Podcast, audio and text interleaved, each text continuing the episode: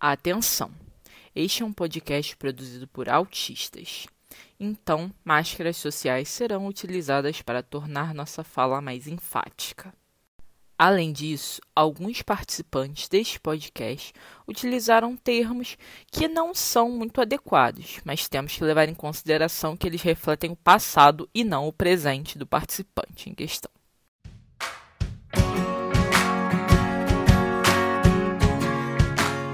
Olá, comunidade atípica! Estamos começando mais um episódio de Atípicas, o podcast produzido por pessoas socializadas como mulheres que vivem dentro do espectro autista.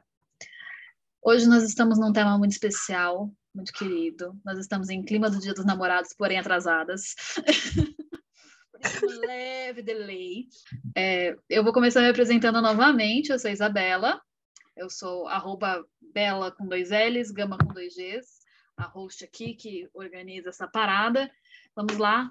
Ju, traga a sua apresentação. Olá, pessoal. Eu sou a Ju, do arroba tipicamente underline underline, e você pode me encontrar no Instagram, no TikTok, e é isso. Bora, Thaís! E talvez no Tinder. Opa! É, opa!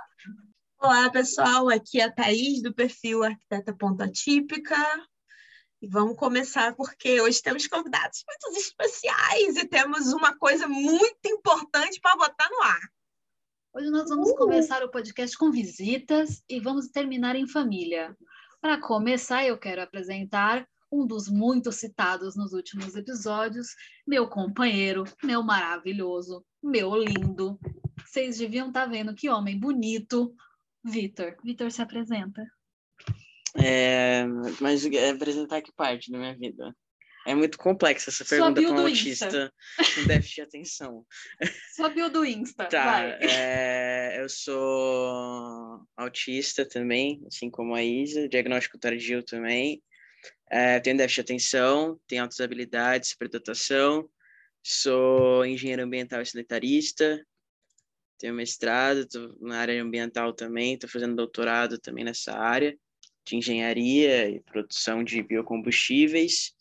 E também tem um podcast onde eu falo sobre gênero, porque eu também sou uma pessoa que foi socializada com mulher, eu sou é, trans, então tem esse rolê aí também. Eu sei, gente, eu babo ovo. Olha Mas nós temos também um convidado muito especial. Um convidado que, se vocês sentirem uma diferença na voz dele, é porque ele está mais leve. Ele cortou o cabelo para vocês ouvirem ele melhor. Com vocês, Gabriel. Se apresenta, Gabriel. Boa noite, gente. Meu nome é Gabriel, tenho 28 anos e eu sou esposo da Thaís. Qual que você faz da vida, filho? Então, eu estudo engenharia civil, né? Estou me formando. Trabalho na construção civil há oito anos. É, sou faixa preta de jiu-jitsu, amo luta. É, acho que é isso. E amo minha namorada, minha esposa. E ele é envergonhado demais, gente, tá? Eu sou autista, mas eu sou quem fala pelos cotovelos. Gosto assim. Bom, eu vou começar puxando hoje, porque eu e Vitor temos uma vivência um tanto quanto diferente no presente, que é a gente vive um relacionamento completamente dentro do espectro, né? Uhum. Nós estamos os dois. É, a gente se conheceu pelo Instagram. O Vitor tem um amigo famoso, que, querido Jonas Maria, se você estiver ouvindo, eu acho que não, mas se tiver, um beijo. é, que postou o Vitor e eu dei em cima dele descaradamente, e aí estamos até hoje. E o Vitor foi muito importante para o meu diagnóstico, porque foi o Vitor que viu todas as características do meu espectro, no caso. Isso aí você contou já em outro uhum. episódio, né?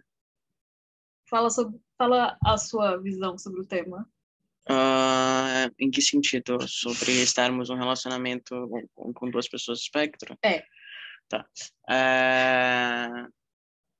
Ah, é, tipo, só contextualizando um pouco, é, o motivo de eu procurar meu diagnóstico foi, é, se deu por conta dos meus relacionamentos amorosos, principalmente depois da minha transição porque eu passei a sair do relacionamento não só como uma pessoa chata, é, ignorante, mal educada e ridícula e por aí vai, segundo as, as, as minhas ex, mas como um macho escroto, tóxico, abusivo. que tentava impor as coisas e só aceitava a sua própria visão e coisas do gênero. Quando, na verdade, eu sempre me achei, e hoje tenho certeza de que sou uma pessoa muito maleável, uh, apesar de ter muita rigidez. Então, é, eu comecei a.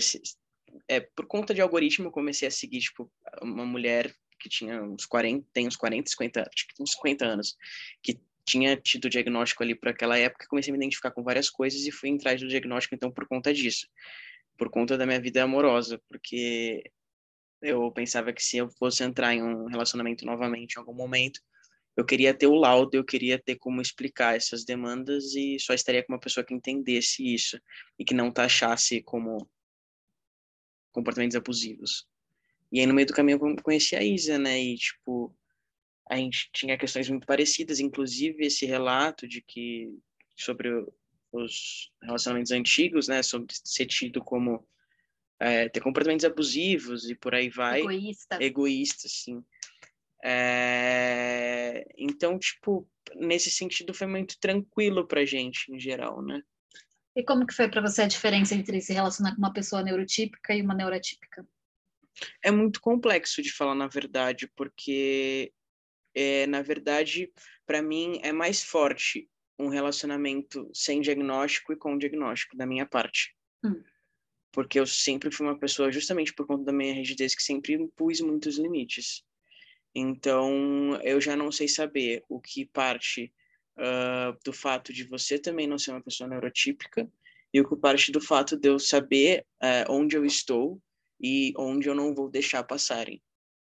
Até porque é muito, é muito curioso isso, muito comum, mas é muito curioso, é, mas muito comum entre a gente é, que a gente se pegue. É, eu já me peguei com ela e ela faz isso muito comigo também, esperando comportamentos neurotípicos um do outro, porque enfim a gente vive com pessoas neurotípicas na sua maioria. Então, às vezes, um precisa lembrar o outro de tipo, você lembra que eu sou autista também? Então, é isso. então, é mais sobre mim até do que sobre você, pelo menos da minha perspectiva. Da eu minha achando vivência. que você ia se declarar para mim, mano. É maravilhoso namorar com uma pessoa neurotípica. Neuro, Sinceridade. Neuro, neuro, neurotípica também, mas assim, é, eu não sou o tipo de pessoa que me submete a situações conscientemente, já me submeti muito antes do diagnóstico. Mas tendo meu diagnóstico, é, é muito diferente isso, sabe? Te permitiu E eu também já não me relacionava com pessoas que as pessoas as pessoas que me relacionava eram neurotípicas, neurotípicas, mas elas não não tinham as os demarcadores assim que mais me incomodam em pessoas neurotípicas. Então, porque eu já não já não me colocava nessa situação, sabe? Então é, é diferente, um pouco diferente para mim essa questão. Vale lembrar que o Vitor teve poucos namoros, né? Então, e longos, duradouros. Então, Sim. o Vitor é uma pessoa A rotina, né, gente? gosta de uma Exatamente. rotina. É. Eu, tenho, eu tenho uma pergunta, eu tenho uma pergunta. Como que foi para você o processo de definir o sentimento? Porque eu e a Isa, a gente tem alexitimia, é difícil. Você tem isso? Foi complicado para você? Ou não? Foi tipo, sei que amo, bola, vamos e beleza. Olha, eu não sei ah, até hoje se eu sei definir sentimentos, mas eu sou muito extremo em relação a sentir ou não. Então, se eu sinto, significa algo. E eu nunca me submeti a uma situação na qual eu tivesse dúvida de, assim, não do tipo do sentimento, mas de existir sentimento. Por isso que, tipo, é, eu tive namoros longos, foram com três pessoas, um pouco mais curto, né? Agora contando com a Isa já são, ah, acho que quatro, quatro, é, quatro relacionamentos sérios. Três deles mais ainda. Uh... Kaique roubou alguma coisa, me desconcentrei. A Isabela saiu correndo, pulando assim. Eu só vi um cabelo azul saltitante me desconcentrei. É... Ah, então. É, mas assim, foram as únicas quatro pessoas que passaram pela minha vida que eu teria um relacionamento. E aí as outras, é, que nem, tipo, ah, já muitas amigas, já muitas pessoas falaram, tipo, até minha família, ah, porque você fica com alguém, já namora, já quer casar, já não sei o quê. Não, é que as outras pessoas eles não ficam nem sabendo que existem. Porque daí era realmente só tipo coisa casual ou passatempo, ou, enfim, puramente sexual. Então, tipo, eu não sei se eu sei de fato diferenciar muitos sentimentos, mas eu categorizo de acordo com a intensidade. Hoje, por exemplo, isso pode até ter relação com o autismo, apesar de eu nunca ter explorado muito essa questão. A Isa me perguntou um dia, por exemplo, ah, isso é curioso. Ah, tem, ah, tem mais uma coisa que eu quero falar que agora eu lembrei. É, me lembra de falar da sua interpretação literal, não me deixe esquecer. Ela é, ela é minha, minha HD externa. É, a Isa virou para mim e perguntou assim: ah, que tá, a gente tá vendo um vídeo, ah, na, namore sua melhor amiga, não sei o quê. Aí a Isa falou, tipo, ah, eu sou sua melhor amiga? Eu falei, não. Não. Eu tomei essa na cara. Não, e nem quero que seja. Eu já namorei uma pessoa que era minha melhor amiga. Ela era minha melhor amiga e era só isso. A gente tinha uma vida sexual muito bacana, a gente tinha muita atração sexual pelo outro, mas hoje eu vejo que, tipo, a nossa a parte boa da nossa relação era porque a gente era muito amigo. E a gente passava o dia fazendo bobeira e brincando e zoando, mas eu também tenho isso com a Isa, mas aí eu vejo que é diferente. Tipo, com ela há sempre um, um viés, tipo, romântico. Pode ser que quando eu era mais novo e ainda, tipo, foi meu segundo namoro, mas foi o meu primeiro, tipo, mais sério, assim, com planos futuros. É, pode ser que eu tenha tido uma dificuldade naquele momento de identificar o que era o quê, mas eu também não sei dizer se isso está relacionado ao fato de eu estar no espectro ou não, porque, enfim, uhum. isso é uhum. muito comum, né? Tipo, eu não sei, eu teria que levar para terapia para entender.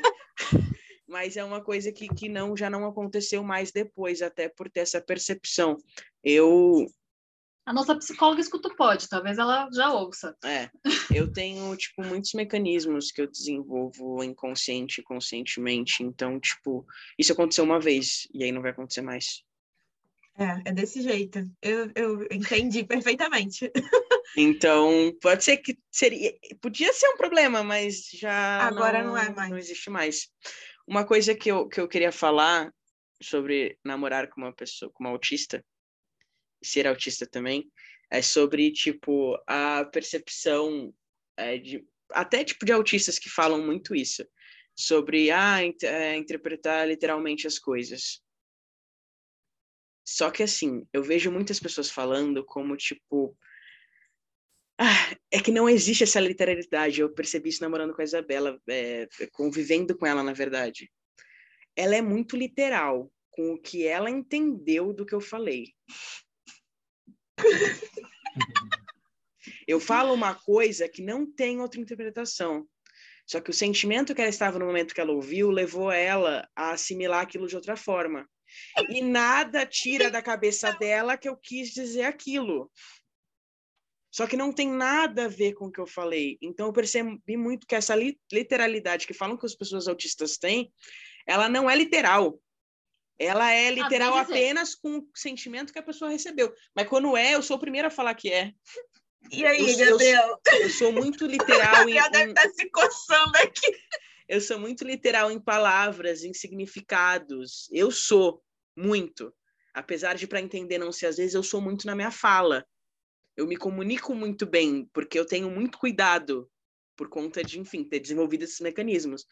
E às vezes, tipo, ela sai com umas coisas que e, e, e até hoje ela dá risada, ela, ela, ela entende que ela entendeu errado, mas ela não consegue passar por cima dessa verdade que, que se criou na cabeça dela. Eu não faço isso, né, Gabriel? Eu entrei nesse podcast feliz e humilhada. É isso. Não, mas é que precisa se falar sobre isso. Essa ideia de que autista é, é, é literal, de uma forma literal, tá errada. É, não é, não é. Tem, a gente é, é interpreta do jeito que na nossa cabeça. É mais rigidez do que literalidade. Isso. Você tá, você se habituou que aquela frase pode, é, a receber essa frase, a receber esse gesto dessa forma, é dessa forma e acabou. Gestos também, principalmente por conta dos relacionamentos, das relações dela, no geral. Nossa, vários gestos assim amorosos, carinhosos meus ou de outras pessoas é, ela, sem, ela costuma ter a tendência a receber para um lado tipo do, do, do, do, negativo. E é isso, uhum. e aí tem que ter todo um, um diálogo para ela ver que também existe outra possibilidade. É. Eu acho que o maior exemplo que tem tá aqui na frente do computador. Eu tenho muita discussão executiva durante o dia. Para tudo. E o Uhum. Vitor fez para mim uma listinha que vem escrito para todos os dias do mês e vem escrito café, remédio, almoço, banho, quintal e louça. Para riscar todos os itens. Quando ele me deu isso, eu me senti humilhada. Foi tipo, cara, tu tá dizendo que eu não tomo um banho? Eu coloquei as coisas indispensáveis. Eu fiquei assim, humilhadíssima, tipo, no último. Aí depois ele foi falar: Eu não tô falando porque eu tô falando que você não faz, é pra te lembrar de fazer e pra você ter um controle de saber se fez ou não. Você poder falar pra sua psicóloga que você comeu todos os dias, que você se organizou, pra você ver se você tomou todos os seus remédios, eu lembrar você de tomar café e de almoçar, porque eu esqueço refeições. É, Ah, aí uma coisa da, da literalidade minha e dela. Eu coloquei almoço. Porque ela precisa comer comida. Ela, tipo, no primeiro dia, ela comeu. sucrilhos. Na horário do É almoço. É e comida. queria arriscar. Só que foi colocado ali o almoço porque ela tem dificuldade de fazer refeições, tipo de comida. Só que ela quer se, Eu ela quer acabei se, de descobrir que eu sou gêmea da Isabel. ela quer se valer da literalidade dela. Ah, não, almoço é na hora do almoço. Se foi comido na hora do almoço, é almoço. Se fosse, se fosse para comer, comer besteira, eu não estaria ali. Porque tu come, não tem que me preocupar com isso. Enfim, tipo, tem, tem essa pegada, Você quer sabe? falar alguma Cada coisa boa litera-. Para acabar a sua participação, você quer me contar alguma coisa boa Eu sobre acho que mim? Ou... episódio vai se tornar um Mas eu acho que são coisas boas. gente. Mas eu acho que são coisas boas. Mas aí que tá, tipo, da minha perspectiva, e talvez seja o tipo de coisa que, que, que meus relacionamentos não achavam interessantes, eu, eu acho esse tipo de coisa muito pertinente e interessante para a relação. Entender o mecanismo um do outro, para mim, tipo, é, é o fundamental, assim. E conversar sobre isso, ter esse tipo de acesso e cuidado um com o outro. E ter essa compreensão, principalmente por também ser uma pessoa no espectro. E agora eu vou dar um presente para o E são Victor coisas que facilitam o nosso dia a participação dele. dia. Eu vou dar um presente para ele para encerrar a participação dele, que é Pode contar a sua história favorita sobre a minha hipossensibilidade. Estava no banho um dia, a Isabela entrou no banho e eu saí, tipo, quase que juntos. Acho que a gente nem chegou a ficar juntos no box, né? Não. Aí vim pro quarto, aí, tipo, tava pro escritório, tava me ajeitando. Aí daqui a pouco ela vem, nossa, deixou o banheiro todo embaçado, uma neblina. Aí eu pensei, cara, que exagero. Mas eu não vou me desgastar, não vou entrar nessa discussão. Vou falar, ah, amor. Aí eu falei, tá frio, né? Fica com bastante vapor. Ela, nossa, não sei o que, mó ruim, dá pra ver nada. Pá, pá, pá. Aí eu só segui, sabe? Porque daí eu já começo a me irritar com a literalidade, tipo, que não tava do jeito que ela tava falando. Mas eu tava cansado, já tava exausto. Dia muito corrido, beleza. No outro dia eu tava no banho e ela entrou enquanto eu estava no banho. Aí eu olhei para ela e entendi tudo. Aí eu falei para ela assim, tá embaçado, né? Ela falou, eu te falei que você tá deixando assim. Eu falei, é. Você tá enxergando bem? Ah, eu falei, Isabela. E esse óculos? Ela tava. Ela tinha tomado banho de óculos no dia anterior, ela não percebeu. Eu não consigo me convencer que ela conseguiu tomar banho. Ela deve ter saído suja daquele banho, porque assim, você imagina, tava tipo fazendo acho que uns 7 graus a hora que eu tomei banho. Então eu coloquei o chuveiro, tipo, pra, pra cozinhar frango, se é pra me cozinhar. Eu saí de lá assado, cozido. Então, assim, com o óculos, com a máscara já embaixo, você não consegue enxergar. Ela tomou banho num breu. Tipo assim, ela tava numa sauna a Eu vapor. falei que tava embaçado. Mas, tipo, não, não era normal. Não tinha, não podia. Não podia estar naquela situação o banheiro. O do dia que eu tava de óculos e você viu. Aí ela tirou o óculos e falou que não tava de óculos. Não, ele virou, você tá de óculos. Aí eu fiz assim. Ah, é, ela fez assim. Eu toquei no rosto, aí eu senti o óculos, aí eu tirei o óculos lentamente, coloquei pra fora do box e falei, não tô. Olha, em sua defesa, Isa, eu já fiz isso também, então. Assim, eu já tomei banho de Eu já, já entrei no óculos. Eu já entrei de óculos no banho, mas eu percebi quando começou a embaçar. Isso, é. Cara, eu, eu, só assim. percebi quando caiu do meu rosto. Eu, opa, caiu. Eu já fui dormir de óculos também, só que começou a incomodar. Opa, então. A dormir de óculos eu nem ligo mais, eu durmo. Bom, agora o Vitor tem que se ausentar, gente. Tchau. Olha, eu tô gente, que vai rolar. uma- Ainda bem que eu Porque nem o meu é muito querem que eu fale banhada, ele não vai querer falar né? Elas não querem, elas não querem. É, elas não querem. Elas não querem, elas não querem, vou te dizer. Vai rolar DR, hein? contar mais nada, não. Talvez depois desse, dessa declaração ninguém mais queira namorar um autista, mas tenham fé, porque melhor. Depois dessa humilhação, galera, a gente vai amenizar. A gente vai amenizar. Eu vou tentar. Nós vamos. Nós vamos para um casal mais funcional, talvez, ou não. Gabriel, Não. no último episódio, a Thaís falou muita coisa sobre você. Oxi.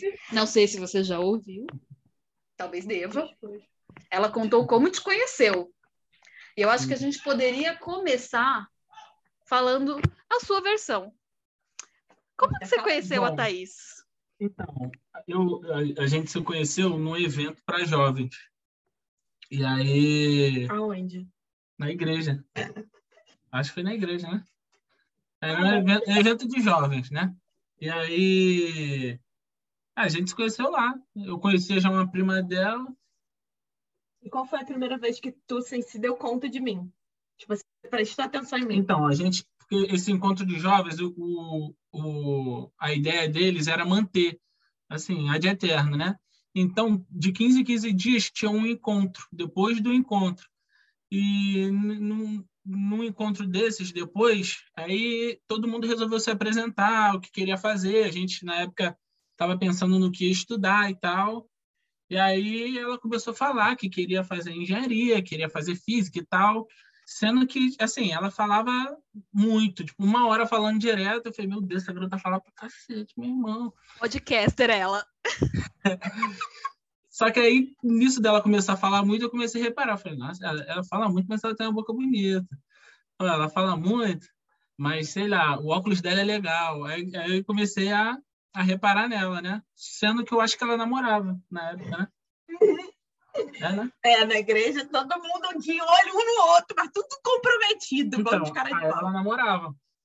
Então, assim, eu não, não tomei nenhuma iniciativa e tal, e ficou por isso. Aí depois a gente se separou um pouco, e depois viemos a conversar de novo pela internet também. Assunto nada a ver, e deu no, deu no, primeiro, deu num primeiro encontro. Aí no primeiro encontro, o que que acontece? A gente mora assim, não, hoje a gente mora na mesma casa, lógico. mas a gente morava na época, é, ela morava no mesmo bairro, só que uns 500 metros da minha casa, Duas ruas pra baixo. em linha reta. Ela me explicou um caminho muito louco que eu rodava o bairro, subia por um forró para chegar na casa dela, que era assim, cruzar uma linha reta. Aí ela falou, ó, eu moro perto do Bar do Lopes. Eu falei, pô, Bar do Lopes é um forró que tem lá do outro lado de, de- do bairro que a gente mora. Beleza, fui por lá, peguei a praça e tal.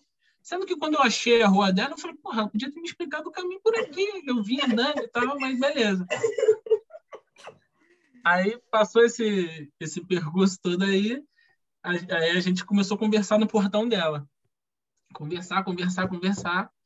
E aí ela, ela falava, como sempre, falando muito, falando muito, muito, muito. Eu acho que ela devia estar uns 40 minutos falando sem parar. Aí eu virei para ela e perguntei, mas vem cá. E inventei a música que hoje é um, sucesso do sertanejo, né? Que eu não peguei o crédito, porque fui burro. Aí eu falei, vem cá, você, essa boca aí só fala, lá no beija não? Ih! Aí foi Chamou. quando a gente deu um primeiro beijinho e começamos a, começamos a namorar. Olhando pra ver se a gente tá se pegando no portão. No cantinho do portão. A gente foi escondido. pro cantinho e ele toca o líquido um beijo. E Então, o que podemos aí aprender com essa história? nossa... O que começou podemos nossa- aprender? Que o Gabriel não prestou atenção em nada que a Thaís falou, porque ele estava olhando o óculos e a boca. e que a Thaís queria ser a Fiona. Ela fez um caminho para ele desvendar com dragões. É, Muitos dragões. Em, em minha defesa, Eu não sei explicar caminho para ninguém. Eu explico com pontos de referência que chamam minha atenção. O bar do forró é algo que chama atenção, foi o que eu lembrei. Fica um quilômetro da casa dela, o bar do forró, tá? Só pra deixar bem claro. Aí, imagina, encontra a Gabriel lá no forró com a tua mulher, o que, que tu ia fazer? Te indicou o barco. Mas então, lá tinha tantos, tantos. Dragões. Juntou assim um pouco, saiu e preferiu essa daqui mesmo. Mas, ó, eu, te- eu tenho, que, tenho que explanar aqui. O Gabriel, de- depois, enquanto a gente estava conversando, antes dele ir lá ficar comigo, ele alugou o ouvido do nosso padrinho de casamento, né, o Rafael, falando de mim. Nossa, o cabelo dela é lindo, a boca dela é linda, ela é maravilhosa, e não sei o quê. Aí o Rafael falou, pelo amor de Deus, cara, vocês têm que lá, logo dar um beijo né, na boca dela logo, que coisa. E aí, Rafael falou, por favor, gente- beije pra parar de falar pra mim. É. Uma vez a gente estava. Eu, eu, o nosso padrinho de casamento, a gente sempre foi muito amigo, e a gente tinha o hábito de correr, né? Corrida de rua. E aí a gente foi para uma corrida e encontrou ela indo, acho que pro, Balé. pro balé. E aí foi, acho que foi um pouco depois da gente ter se afastado lá, depois daquele encontro. Isso. E aí eu falei para ele, pô, ela é bonita e tal. Aí nessa corrida em si, né, eu falei, falei dela com ele. E aí ele, E ele que ele- ajudou também, É. porque na época ele tinha um relacionamento com uma prima minha. Era meio que assim, o grupo de amigo deles tinha relacionamento com pessoas da minha família. Isso. Todo mundo se separou, menos a gente. Caraca, maluco, isso aí. Isso é um sinal? Vocês saíram acabando com os relacionamentos das pessoas? Será? Não, brincadeira, foi não. Foi tudo E culpa deles mesmo. Assim, assim como o, o- na verdade, eu só tive uma namorada, né? Namorada mesmo, que eu fui na casa e falei com a mãe e acabei casando. Aí, ó, quando eu falei pra É. ele que ele. Quando eu disse Assim, dele, eu viu? nunca, eu nunca gostei muito de namorar. E aí, quando a gente se conheceu, né? Por, por gostar de ficar um com o outro, de sentimentos e tudo mais, a gente começou a namorar e eu achei que era viável conhecer a mãe dela, o pai, a família e tudo mais, mas nunca tinha despertado interesse antes. Gostei da pessoa. racionalidade do eu achei que era viável conhecer os pais dela. Eu gosto dessa literalidade. E aí a gente vai e pergunta: será que é neurotípico mesmo? É, Essa era a pergunta que eu queria fazer também. Gabriel, como que é pra você namorar com uma pessoa autista? Porque a Thaís falou que você sempre percebeu nela características Sim. muito típicas. Sim, com certeza.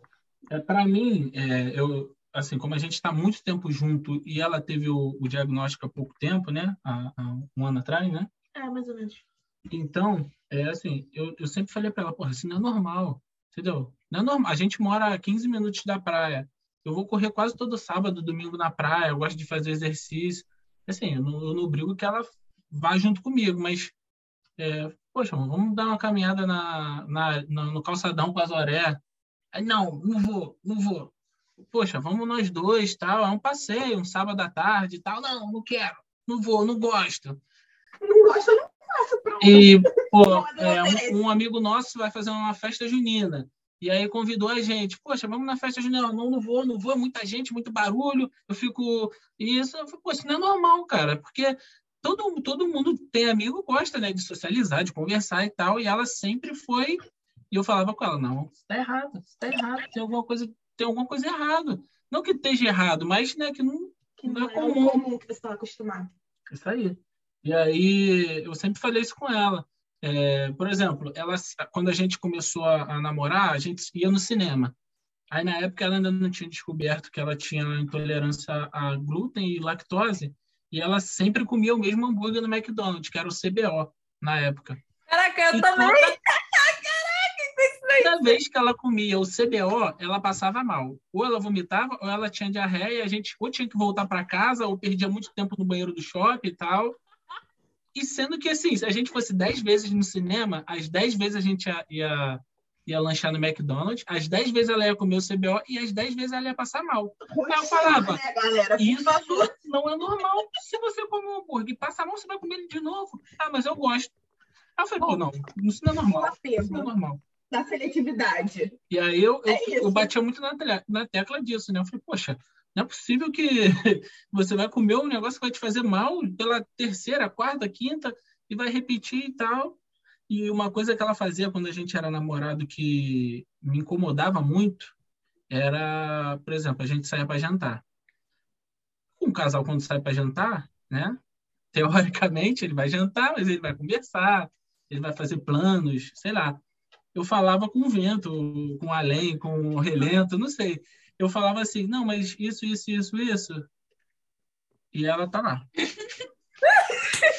me deixava simplesmente no vácuo. Isso me deixava muito, muito nervoso. E hoje você entende o que, que é? Não, hoje, hoje, pô, hoje é totalmente diferente. É. Hoje, hoje, assim, a gente se dá tão bem por, também por conta disso, porque eu consigo entender que muitas das assim, coisas que eu brigava, que a gente brigava, que eu falava com ela, era por conta disso. De, de dela ter o, o- a alimentação dela, o- e as É, necessidades. isso da comida é uma coisa assim, para mim, se eu estou comendo, eu estou comendo. Não é hora de conversar, a hora de conversar é quando eu parar de comer. Aí eu paro de comer, a gente conversa. Ou se não, antes de eu comer, a gente conversa. O único momento em que eu consigo ir conversando com a pessoa é se eu estiver bebendo. Hoje em dia, né? Tipo, tá todo mundo junto, reunido, eu vou bebendo. Eu só vou parar para comer quando eu não for mais falar. Eu não consigo fazer os dois. É uma coisa, uma coisa, outra coisa, outra coisa. Considerando quanto a Thaís fala, faz sentido, porque a comida esfria, né? Se ela começa. Eu tô, eu- exatamente, eu tô dando a oportunidade das pessoas sossegarem a mente dela para minha boca que não para de falar.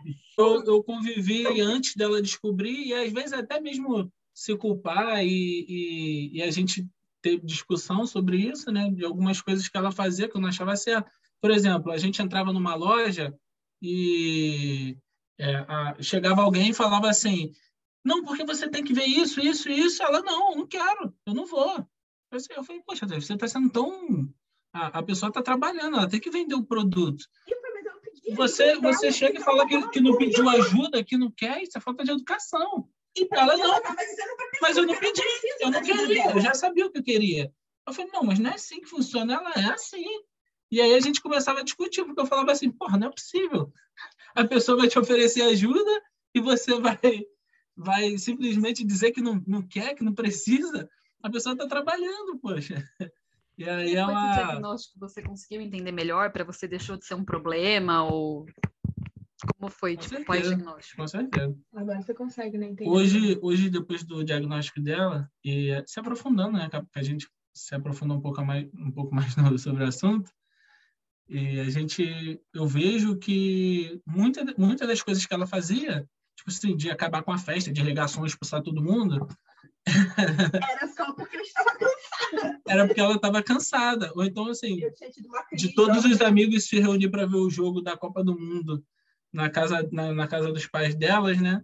E ela chegar e falar, gente, acabou, já perdeu, vamos cada um para sua casa, e é isso aí. Já tinha perdido o jogo, vai continuar aqui pra Convidei para ver o jogo, não convidei para ficar na minha casa. A favor Eu nem convidei pra ver o jogo. Vi o jogo, acabou o jogo. Vamos embora. Então, assim, às vezes até eu, eu, eu realmente achava que era falta de educação. Uma pessoa te oferecer ajuda e você fala, não, não quero, não pedi.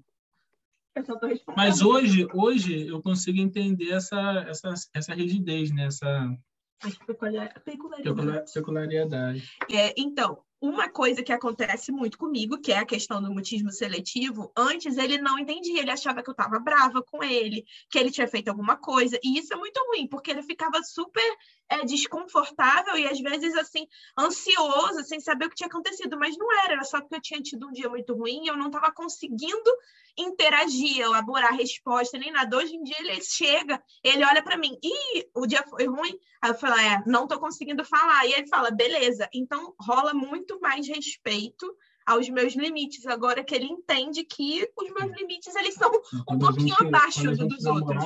E, assim, a gente se via só final de semana, né? Isso, Chegava sexta-feira, por exemplo, ela tinha um- tido um matchdown, que fala, né? isso. E aí eu chegava lá, ela não queria falar comigo e não queria falar nada, mas queria que eu ficasse sentado lá no sofá do lado dela. Eu falei, eu não vou ficar aqui. Se você não quer falar comigo, não quer interagir, vai ficar de cara feia, eu vou embora para casa. Mas Aí ia embora. era, era só porque eu tava em crise e eu queria a companhia dele, mas eu não conseguia verbalizar direito. o que estava acontecendo. Isso era muito ruim, porque era muito palco de, de discussão. Sim. Então, o diagnóstico ele não é só bom para a gente que é autista, mas ele também é muito bom para quem interage com a gente, porque eles começam a entender que a gente não está de frescura, que a gente tem necessidades muito diferentes, e eles começam a, a entender que a gente precisa de respeito, a gente não está chateado, a gente não está fingindo, a gente não, não é nada disso, é só que a gente não está conseguindo verbalizar às vezes. Com certeza. E eu queria agora, como última pergunta, não sei se você tem mais alguma coisa que você queira falar sobre seu relacionamento com a Thaís. Se você expor um podre dela, pode ficar à vontade para equiparar. Mas se não quiser, tudo bem. Tá tudo Quer bem. um podre, alguma peculiaridade minha? Até uma peculiar, peculiar, Peculiaridade. peculiaridade. Que é a seguinte, a Thaís, ela toca surdo. Invisível, imaginário. E eu vou achar esse vídeo e vou mostrar para vocês. Eu já consegui. Ela toca surdo. Que ele acha hilário, ele acha fofo, bonitinho e muito engraçado. Aí ele filma e depois ele fica assistindo mil vezes e rindo sozinho O seu instrumento imaginário gente, é o meu óculos. Não. É tipo É tipo isso, exatamente. Ele vai achar, mas eu tenho várias coisas. Quando a gente Ai, começou a namorar, gente, Gabriel, eu dançava assim, podcast. comendo, ele não entendia porque que eu tava dançando. Agora ele já sabe que é certeza. Vamos postar no Insta uma foto minha de óculos embaçado e um vídeo da Thaís tocando objetos imaginários.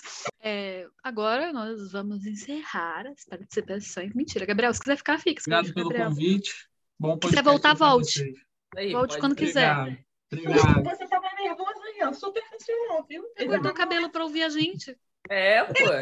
Gente, por favor, né? Dá licença. Ele, ele cortou o cabelo e procurou uma roupa, uma blusa passada para poder estar aparecendo aqui para vocês. E eu, menino, não vai nem ninguém ver depois disso. E ele, não, foi lá se ajeitar. A Zoré, infelizmente, ela não tomou banho, ela tá aqui fedendo. Ah, mas não aparece no vídeo, pô. Ela ficou fofinha, mano, lambendo. Então, agora que nós tivemos essa participação, nós vamos também para um outro tipo de amor. Oh. Ju, agora a gente vai ser reflexiva. Porque, não sei se todas as pessoas sabem, mas Ju, uma mulher lésbica, que está solteira. Atenção, O que atenção. O que, que a gente vai trazer, Juliana, para falar aqui? A gente primeiro vai falar sobre amor próprio. Ju, fale sua relação de amor por você, que acho que é importante também. Ah, acho que sim, né, gente? Porque assim, só me fudi nos relacionamentos, né? Então acho que é melhor você estar bem sozinha do que você estar fudido no relacionamento. Eu acho que com esse tapa na cara que eu tomei e tal, é uma coisa que ficou na minha cabeça, que tipo, você tem que procurar uma pessoa que some contigo, não que te diminua ou que te faça mal. Porque, assim, antes do meu diagnóstico, e até durante o dia- diagnóstico, vamos nos expor aqui. Os meus relacionamentos tinham, tipo, o antes do diagnóstico mesmo. Meu, olha só, gente, babado agora. Eu já tive um namorado durante um ano. Olha que gente, tum, é um babado história. Jesus Cristo. É assim, um relacionamento, tipo, nada a ver. Nada a ver, nada a ver. Eu mais discutia com ele do que qualquer outra coisa, entendeu? Até porque. porque né? Aí, tipo, nesse meio do caminho, até eu descobrir minha sexualidade, eu só fui me envolvendo também em relacionamentos casuais e só coisa horrível, entendeu? Tipo, com homem. Mas o problema não era os homens, o problema era a questão de eu comigo mesmo, né? De não tá. Tá, tá ali por outros motivos, entendeu? Por pressões sociais. Mas aí tá. Chegou agora o momento dos meus relacionamentos com mulheres. Tá, eu tive os relacionamentos casuais, beleza, que todo mundo tem. Só que eu já tive também um relacionamento duradouro, de quatro anos, onde teve seus altos e baixos e tal. E durante o diagnóstico foi bastante apoio, mas também foi um relacionamento difícil, justamente por, por muitas questões, entendeu? E isso tudo me fez levar a pensar assim, cara, às vezes é melhor ficar sozinha do que estar num local que me faz mal, entendeu? Por isso que eu acho que a gente acaba com essas trombadas da vida aprendendo várias coisas. Por isso que hoje eu, eu tenho sim, a plena ciência que assim, enquanto eu não procuro, não encontrar alguém que some, né? Que some, não, que adicione coisas positivas na minha vida, eu não prefiro ficar sozinha porque eu tô muito bem assim, sabe? É muito bom você estar tá em plenitude consigo mesma, entendeu? E se um dia brotar alguém para me ajudar, sabe, a ser mais feliz do que eu já sou sozinha, beleza, vamos embora. Se não, tchau, prefiro ficar sozinha, sinceramente. Eu e meus sexy toys. Pode mandar, marcas. Pode mandar para todas marcas. Por favor. Isso aí. Então agora eu queria anunciar, eu vou mudar até, peraí. Vou fazer uma produção agora. Vou mudar meu fundo. Não, vou mudar para esse que é mais. Eu vou colocar uma trilha sonora. Gente, tô me sentindo que vai dar namoro. Currículo da Juliana. Juliana, qual a sua idade? Tenho 24. Juliana, qual o seu tipo de mulher? Olha, pergunta difícil, mas assim. Assim, eu gosto de mulher de cabelo cacheado, de cabelo colorido, cabelo curto. Uh, eu gosto de mulher com tatuagem. Eu gosto de mulher assim que não tenha. Uh, como eu posso falar? Não tenha. Sei lá, seja que nem eu, sabe? Bobó, eu gosto de mais pilhada, eu gosto de gente séria, não, gente. É sobre isso. Qual o requisito indispensável para te conquistar?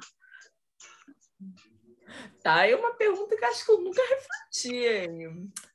Mas assim, me tratar bem é o mínimo. O mínimo. É ser capacitista. Estamos ah, trabalhando com o mínimo aqui. Não, assim, é o mínimo.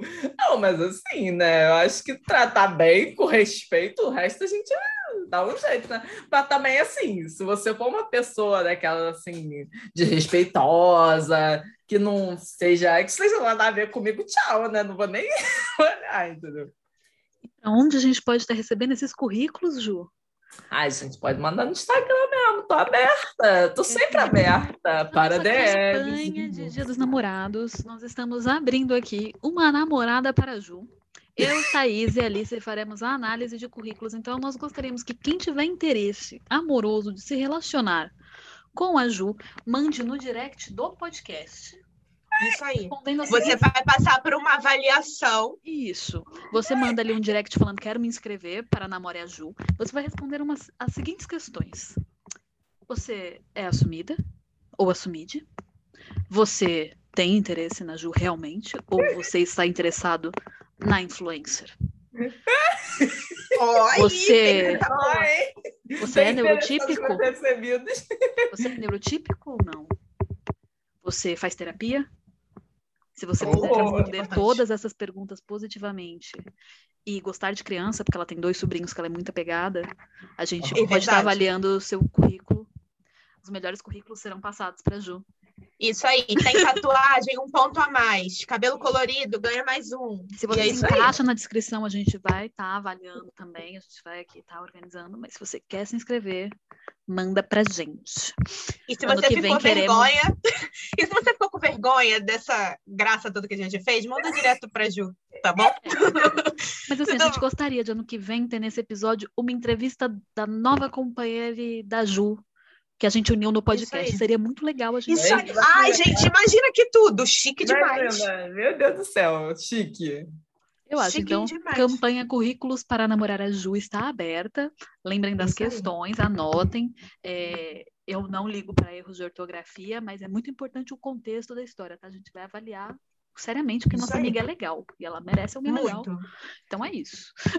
E por acaso, se alguém estiver pensando aí em fazer Amor no Espectro Brasil, todas nós nos incluímos. Eu já falei para a Ju que se ela for chamada, eu quero aparecer lá na hora que ela estiver lá no barzinho tomando um drink para conversar com um amigo pedindo dica da vida.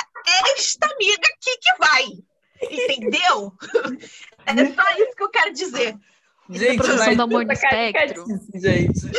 Imagina, eu falando assim, mas olha só, ela gosta, entendeu? Ela também tem brinquedos. Se ela tiver brinquedos, você tá- já tá meio caminho andado. Imagina, no meio do programa eu falando um negócio desse. Vocês vão Eu não vou aparecer no programa, vão me cortar, tá bom. Até lá eu me preparo, mas ó, tá aberto, tá? Aberto. E aí, Tô toda aberta, nossa conversa em família, família típica. Ai, meninas, vamos ficar sentimentais, porque foi meio palhaçada. Eu já fui humilhada nesse podcast. É, então, agora a gente pode terminar sentimental.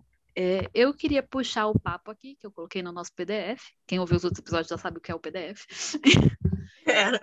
Características do espectro que a gente tinha medo em outros relacionamentos, que a gente tentou corrigir e não conseguiu, porque não dá. Sempre bom deixar claro. Uhum. É, acho que é a liberdade de pós-diagnóstico. Tipo, Vitor é meu primeiro rela- relacionamento pós-diagnóstico. Eu posso dizer que a liberdade de não me preocupar com coisas que eu realmente não consigo abrir mão é muito boa, porque não tenho como abrir mão de algumas coisas. E não dá pra mim. E isso é real. E é muito bom poder me relacionar com alguém que entenda isso hoje em dia, porque no passado sempre foi um problema. Egoísta, grossa, ríspida. Eu era considerado um pincher. Tudo bem que eu ainda sou, mas é isso. É, quais características vocês acham que ajudou ou atrapalhou, ou que criou inseguranças, ou que curou inseguranças nesse, nessa dinâmica? Pode falar aí, Ju, pode começar. Não, então, acho que nos relacionamentos, assim, meu último relacionamento, saber que eu sou autista ajudou muito, gente. Saber, tipo, mudou da água para o vinho. Assim, a gente brigava praticamente todo dia porque a gente não se entendia, entendeu? Só que depois do diagnóstico passamos a nos entender, entendeu? Foi uma virada de chave e tal. Só que acabou, né, gente? É só, né? Não foi nem por isso, é outros motivos. Porque né, não acho que a exposição demais, mas no off eu conto pra vocês, meninos. Tu, tá. Então, para mim, né, a, a gente falou um pouquinho, mas assim, comparando mesmo, até mesmo com outras pessoas, porque como o meu relacionamento do Gabriel, a gente ficou mais tempo achando que eu era neurotípica, né, do que sendo, né, tendo conhecimento, a gente teve toda uma construção, muita coisa a gente passou a saber lidar um com o outro, é da construção mesmo do relacionamento, você vai aprendendo a lidar com o outro de alguma forma, mesmo ele tendo dito, né, como ele ficava irritado, sem entender e tal, hoje em dia ele não fica mais porque ele sabe o motivo. E isso é muito importante. Mas nos outros, assim como a Isa falou, eu saía sempre com aquele visual da pessoa grossa, a pessoa escrota, a, a menina difícil. Não quer, ela é muito estranha, ela não gosta de fazer as coisas que todo mundo gosta, ela é muito é, ditadora, eu que você quer mandar demais. E muita coisa assim, eu acabava até mesmo brincando com certas situações para poder conseguir lidar, porque dói, né? Você ouvir que você é grossa, que você quer, sendo que você está fazendo um puta esforço para a pessoa. Você está realmente se esforçando, você está ali, você quer que a coisa dê certo e a pessoa vai e te esculhamba, assim, falando que tu é grossa, que tu é isso e tu é aquilo. Aí eu acabava fazendo graça, falando, ah, é porque vem de família nordestina, então mulher que manda, mulher peixeira e tal, papapá. Só que, cara, dói você ficar ouvindo toda hora que tudo que você faz está errado. Então, era muito difícil. Inventar muito justificativas para comportamentos que você não consegue mudar, que são características do Exatamente. espectro, e você acaba tendo de falar: bom, isso aqui não tem como, então eu vou ter que dar um jeito de justificar isso para as pessoas. Eu não posso falar só eu sou assim, porque elas vão achar que eu sou ruim. Exatamente, exatamente. E, e assim, eu nunca fui muito de gostar de sair e de coisas, né, de estar ali envolvida com círculos de amizade e tal. Isso era difícil, porque às vezes a pessoa, ah, vai ter festa na minha família, vamos comigo? Não, não quero ir. Entendeu? Eu não gosto, eu me sinto desconfortável, as pessoas, eu não gosto de ir em lugares onde eu não conheço ninguém. E aí, às vezes, eu ia e todo, não teve uma vez com nenhum namorado que eu fui em algum círculo de amizade onde eu não conhecia ninguém, ou de família, que eu saísse e depois ele me falava, poxa, você foi mó grossa, todo mundo tá achando que você é super grosseira, que você é escrota, que você é nojenta. E aí eu ficava. ah, meu Deus, mas eu disse que eu não queria ir, que eu estava desconfortável e tal. Hoje em dia, com o Gabriel, a família dele super me aceita. Provavelmente deve ter alguém que olha assim, deve achar assim, meio nojenta e tal. Só que quando a gente está em, em círculos, né, núcleos pequenos da família dele, e as pessoas lidam de proximidade comigo, elas descobrem quem eu sou. Então, como eu já passou muito tempo, meio que todo mundo já sabe que eu não sou escrota, que eu sou uma pessoa legal pra caramba, que eu falo pelos cotovelos, que eu sou gente boa, que eu converso, que eu rio. Mas quando o círculo de pessoas está muito grande, eu fico parecendo que quero me enfiar dentro de uma bolha. Sim. Gente, eu não coloquei isso no PDF. É improviso pra gente encerrar, porque eu pensei agora em como a gente podia se humilhar no final do podcast. E eu quero colocar um pedacinho a mais, que é em clima de dia dos namorados. Vamos falar o primeiro crush de infância. Ai, gente, a minha foi a Rihanna. Eu já me exponho, porque eu acho que eu já me expus mil vezes, até hoje, assim. Eu lembro, tem até uma história engraçada disso aí. E, tipo, eu virei pra minha mãe, acho que com uns 10 anos, eu virei pra ela e falei assim: mãe, eu amo, eu amo a Rihanna. Ela olhou pra mim, assim, quando ele olhou. Olha só, vai ser você e o Gabriel disputando aos tapas quem vai ficar com a Rihanna, então. Ah, o Gabriel me esmaga, né, minha filha? O Gabriel, o Gabriel já chegou uma vez a gente brincando sobre isso, ele chegou e falou: Cara, se a Rihanna me dá mole, sinto muito, mas eu pego ela. Aí eu fui zoei ele de volta. Eu falei: Se a Rihanna me dá mole, eu pego ela. Assim, se a Rihanna te der mole, se você não pegar, eu te bato. Eu pensei, porra, caralho, se, a, se, a, se a Rihanna chegar pra você e eu te quero, eu vou falar, vai lá, e depois me conta. É isso aí. Thaís, agora é hora de você se expor. Qual o seu primeiro crush de infância? Ó, quando eu era criança, eu nunca tive muito assim de me apaixonar por é, famosos, né? Mas eu me apaixonei por uma pessoa famosa. Eu era criança que gostava de ver novela mexicana infantil, sabe? Ai, meu Deus. Então, eu vou falar o nome, vou dar a oportunidade para vocês pesquisarem, para vocês virem da minha cara. Eu era apaixonada pelo Alcachofra da novela Alegrifes e Rabujos. Meu Deus do céu, peraí. Bora, Alcachofra. todas- Alcachofra. Como é que é? Alecrines? Que- Alegrifes, Alegrifes e Rabu- Rabujos. Acho que já apareceu aqui. Ah, amiga.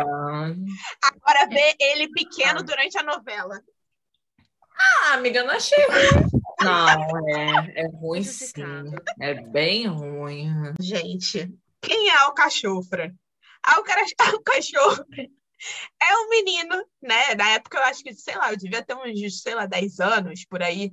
Então ele é um menino, criança dessa idade, bem magrinho, de pele escura, cabelo preto. E aquele cabelo preto, liso, assim, pra trás, que ele tinha um cabelo meio, meio liso, assim, pra trás. Cara, aquele cabelo ali me deixou apaixonada. Hoje em dia meu marido é careca, mas tudo bem. Não, Ela- na moral. Tudo Um a ver. entre- Nada a ver. Não, e um parêntese aqui. Eu sou uma pessoa que não tenho tipo, tá? Eu não tenho tipo. Eu. É tipo assim, deu mole, É vapo. O meu tipo, Deu eu mole tenho vapo. tipo, eu tenho pressa. Isso, exatamente. Eu nunca tive tipo, eu sempre tive pressa. Eu vou contar o meu agora, que minha primeira crush também era de novela infantil mexicana. Ai, que. Minha primeira crush foi substituída da novela que eu gostava dela. Ela foi Ai, trocada, tipo, depois dos primeiros, acho que 10 episódios, tiraram ela e ela era Arrancaram o protagonista. seu coração. Ela- Tiraram ela de protagonista e colocaram outra garota. E, tipo, a novela seguiu, nem fizeram aquele negócio de, nossa, você parece outra pessoa. Só fingiram que não aconteceu. Que é, e eu vou dar a oportunidade também de vocês pesquisarem, ela é bonita, mas ela é padrão, a gente já não me atrairia tanto. Belinda, de Cúmplice de, Cúmplices de um Resgate. Acho que eu sei quem é essa aí. Pera aí. Belinda. Pô, bonita. Ela é bonita, mas eu gostava dela em Cúmplices de um Resgate, Ai, acho que é muito especificamente. padrão, hein, amiga? Eu também É acho, bonita, hoje em mas dia. é padronizada. É. Ela é muito padrão. Tipo, ela é, ela é sem sal hoje em dia, ao meu gosto. Mas, na época, eu achava ela linda e ela fazia um papel de gêmeas, e aí eu me sentia traindo ela com ela mesma, porque ela fazia uma gêmea de cabelo cacheado e uma de cabelo liso, e eu era apaixonada pelas duas. Gente, vocês tinham crush em desenho animado? Além de pessoas, assim, eu tinha. Já que é pra se expor, vamos se expor. né? Eu tinha na Eu fui otaku. Eu fui otaku. Quem foi otaku teve crush em desenho. É, É, isso. E eu tive e tenho. E se você for no meu Instagram, você vai achar uma foto disso. Crush no Gaara do deserto de Naruto. Ah, pô, Tem foto minha com a maquiagem de Gaara. Eu sou obcecada por este homem, apesar de eu saber que ele é, é um ser que nunca me daria bola se ele existisse, mas eu sou obcecada por Gaara do deserto. Minha Ah, filha. tá, eu sei quem ele é. Eu pesquisei aqui. É, eu não sou, né? Da, para dizer que eu não sou otaku, então eu tava assim, meio confusa. Mas sim, ele é bem bonito. Se fosse Sim, gente, É sobre, né? Não, e ela já me mandou o cosplay dela de Gaara. Eu até mandei foguinho, que, meu Deus do céu, né, amiga? Fala Fiquei sério. gatíssima. Foguinho. Bora fazer um post sobre crushes no. Vamos postar só a foto dos crushes no post do Insta. Tipo, ai, gente.